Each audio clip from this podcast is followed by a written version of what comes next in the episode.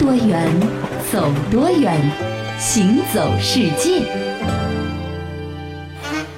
行走世界，大家好，我是一轮。各位好，我是贾云。印度啊，是一个充满着色彩的国度，是甚至连过个节也能五彩缤纷的。嗯那今天行走世界，首先我们要去感受一下印度当地的激情奔放、活力四射、别具一格的一个叫做撒红节的节日。这随着单调乏味的冬天结束啊，印度人呢会用撒红节去迎接多姿多彩的春天。那每到这个时候，印度人最喜欢说的一句话就是。如果春天已经来临，撒红节还会远吗？撒红节既是印度最古老的节日之一，也是印度举国庆祝的两大民族节日之一。那除了叫撒红节呢，人们也把这个节日叫做获利节。相传古代有个名叫西兰亚格西普的魔王，要臣民奉他为神明，可他的小儿子普拉哈拉德带头执意不从，依然坚持对大神毗湿奴的信仰。父亲，做事不能太过分了，居然让大家奉你为神，你一个凡人如何能够成神？罪过罪过，当心遭报应！好你个臭小子！我算是白养你这么多年了，居然带头反对你老爹！你这个白眼狼！一码归一码，想要和大神毗湿奴平起平坐，你想得美！哼！你你你给我等着！我我我要把你烧成灰烬！对儿子怀恨在心的父亲，于是便让不怕火的霍利卡抱着普拉哈拉德跳进火堆，企图烧死他。结果不怕火的霍利卡居然被大火烧为了灰烬，而普拉哈拉德因为有神的保护而安然无恙。从此，在撒红节前夕，人们总要点燃篝火，把用稻草和纸张扎成的霍利卡像抛入火堆中烧毁，象征邪恶的毁灭和真理的胜利。这个节日也就因此称为霍利节。那关于洒红节的传奇故事呢，还不止刚刚这一个。嗯，另一个说法啊，说是古印度文化把春天呢比作爱与之神的伴侣。嗯，每年春季爱神降临，人们就纷纷外出踏青。异性之间要是萌动了爱慕之情呢，就会以互撒颜料的方式啊开玩笑，以此呢拉近距离。是的，这撒红节前夕啊，在印度的斋普尔呢就会举行盛大的大象节，作为撒红节前夜的一个预热。大象在印度的历史和文化传统中呢是占有着重要地位的，神圣而且备受拥戴。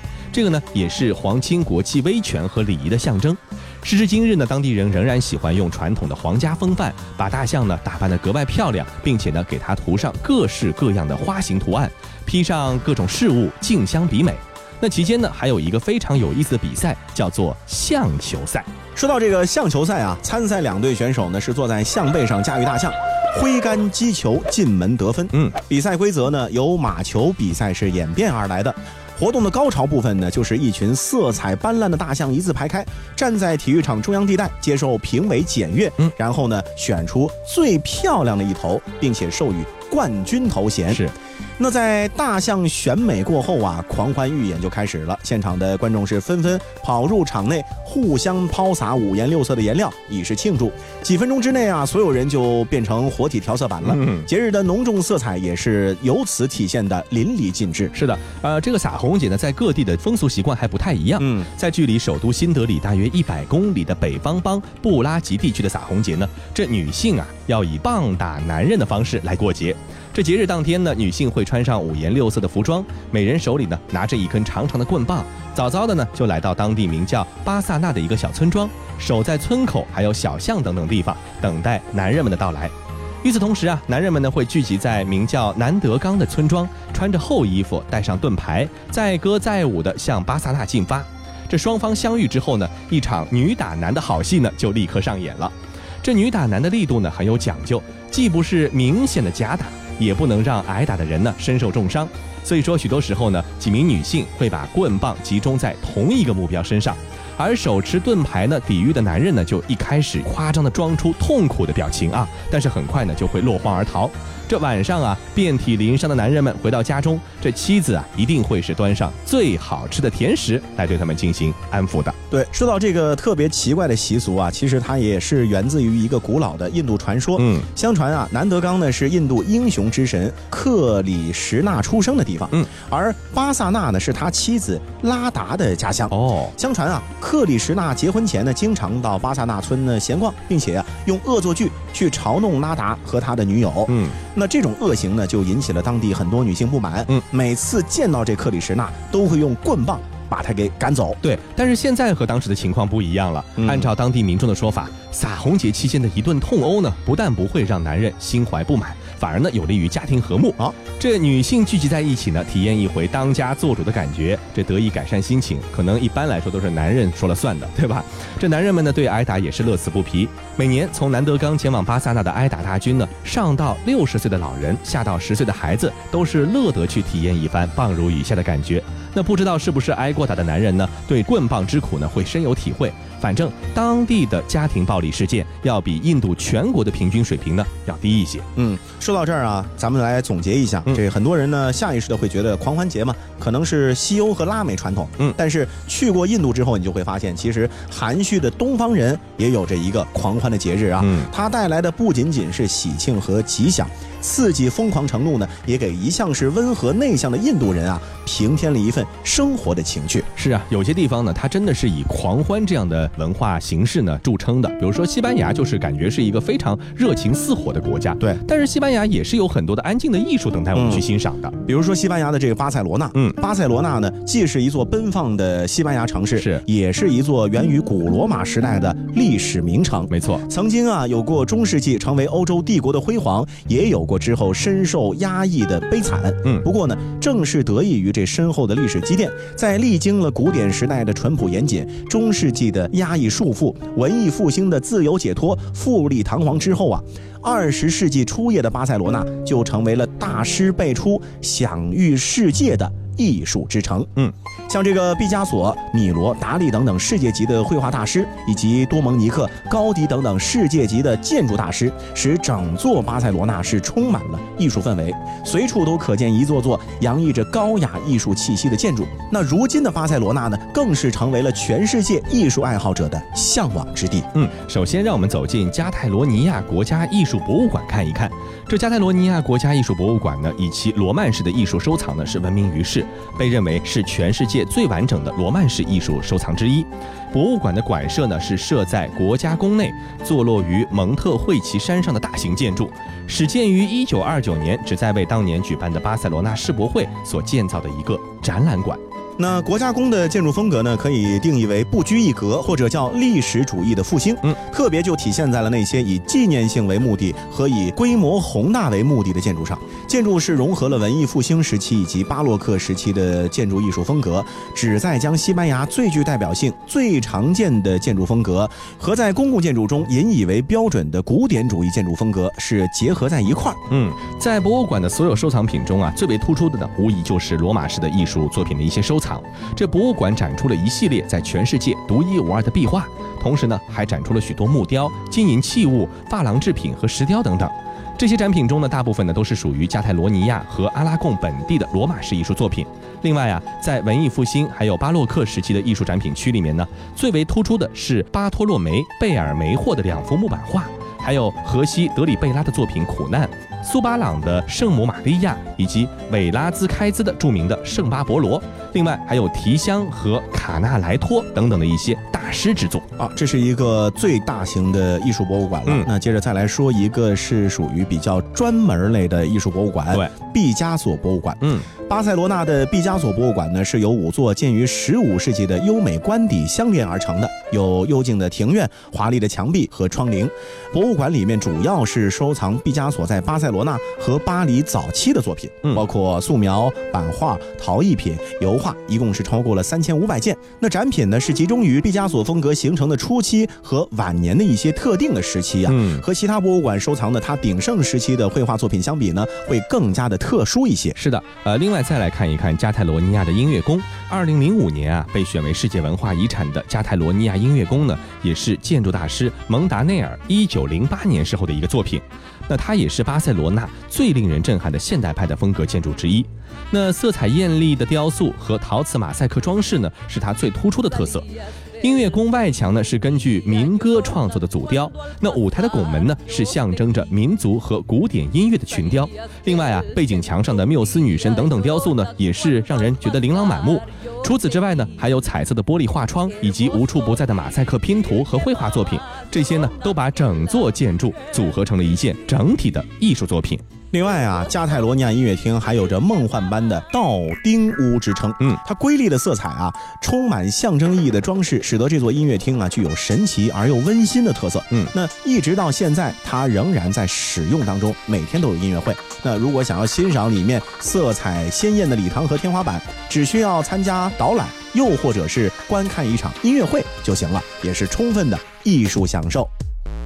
阳光优雅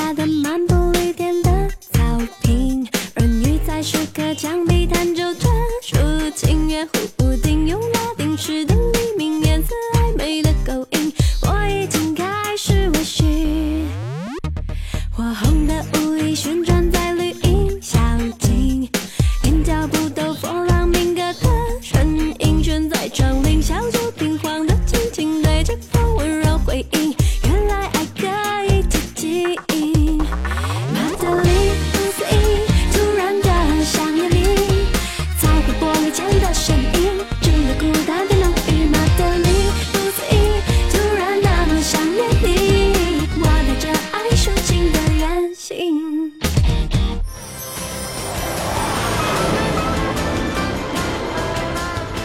听多远，走多远，行走世界。哎，哎，哎呀，你烦不烦啊？没看到我在玩游戏吗？弄得我也心神不宁的，到现在一盘都没赢。你这个小伙子，口口声声说自己喜欢历史、人文、地理知识到无以复加的地步，有空居然不去博物馆，就知道打游戏，不可救药，不可理喻。哎，这你可就批评错我了哈！上海的那些大大小小博物馆，我可早逛遍了，该学习、该巩固、该提高的知识，我可都没落下我问你，你是哪国人？啊！这还用问？我骄傲，我是中国人。那不就结了吗？光看上海博物馆，你说够吧？够吧？够吧？够吧？够吧？我也想去北京逛国家博物馆啊，可是，嗯可是，是什么可是？想到就要去做，光说不做，那就是假把式。我不敢一个人出门，胆子小，害怕。哎呦，原来你也胆子小啊！啊哈哈哈哈！哎呀，那正好，我刚刚也在愁没有人陪了，空虚寂寞冷的问题呀。哎，那事不宜迟，快快快快快快，关电源，收行李。你要干嘛？嗯，国家博物馆啊，最近有一个关于一百件文物中的世界史的展览，千载难逢，不可错过的。我我怕我看不懂啊。你呀你呀，怎么总是关键的时刻掉链子？呃，算了算了，事出紧急，我就吃个亏，当一回义务讲解员吧。哟，今天太阳打西边出来了，您老什么时候变这么善良了？呃，居然会义务劳动。哎，讲解免费，衣食住行你包呀。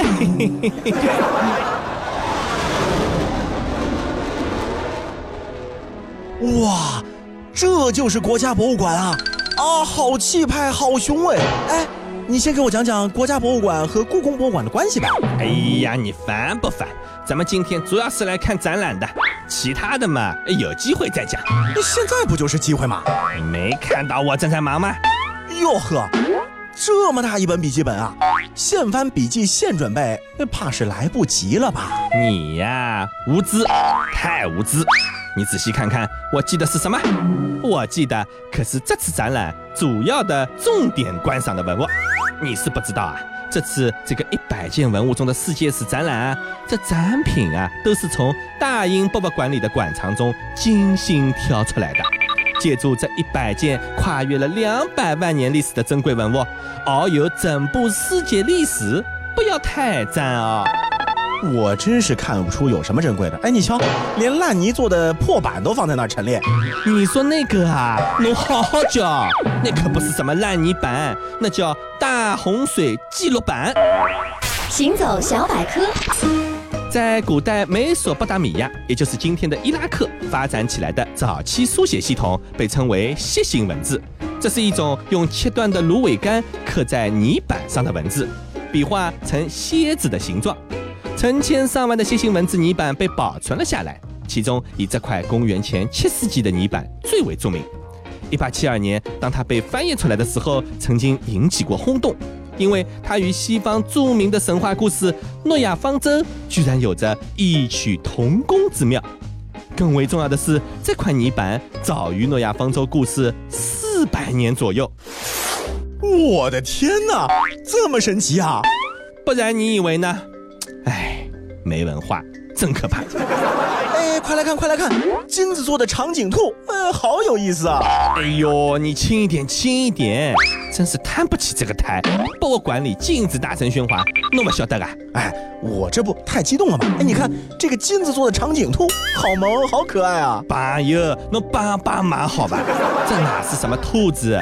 这是羊驼，古代印加人用金子做的羊驼。哦，我就说嘛，兔子哪有这么长脖子的？我还以为发现新物种了呢。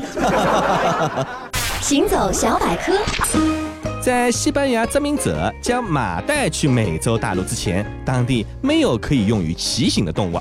虽然羊驼也不能被当作坐骑，但它们非常适应高海拔和高寒地区。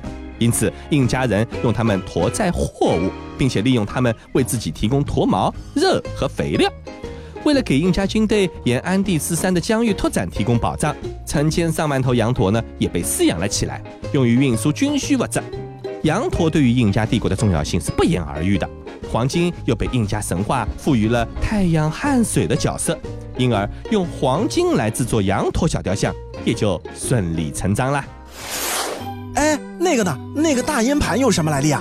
你呀，真是太无知，老夫体力有限。关于这个大银盘啊，不不不，是萨山王狩猎银盘的内容，让一轮和贾云来给你解释吧。我我要去歇一歇。哎，这一天可把我累坏了。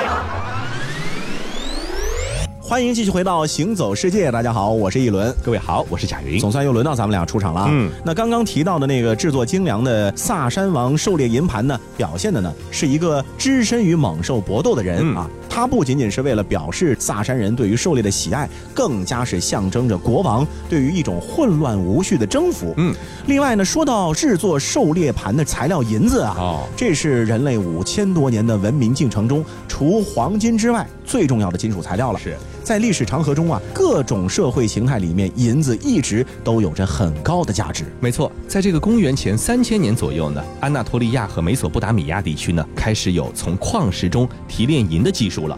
后来呢，随着炼银技术的日渐推广呢，银子也是越来越受到欢迎，并且还深刻地影响着世界各地的人们的文化和经济生活。在公元前两三千年的古埃及啊，因为缺乏银矿，导致银价很高。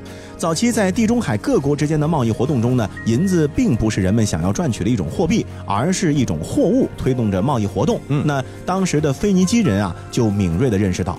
地中海东岸的银价要远远高于地中海西岸西班牙的银价，嗯于是他们就通过这货物贸易啊，以低价从西班牙换得银子，再贩卖到东岸给古埃及，因此啊赚了很多钱。是啊，这就是最初的贸易的所在哈。嗯在古希腊啊，随着公元前五世纪初时啊，人们在雅典的劳瑞姆矿区意外地发现了一个蕴藏特别丰富的银矿脉，这雅典发展海军的资金呢，就得到了有力的充实，并且因为纯度很高，劳瑞姆矿区出产的银子还成为当时贸易活动中的一个流通货币。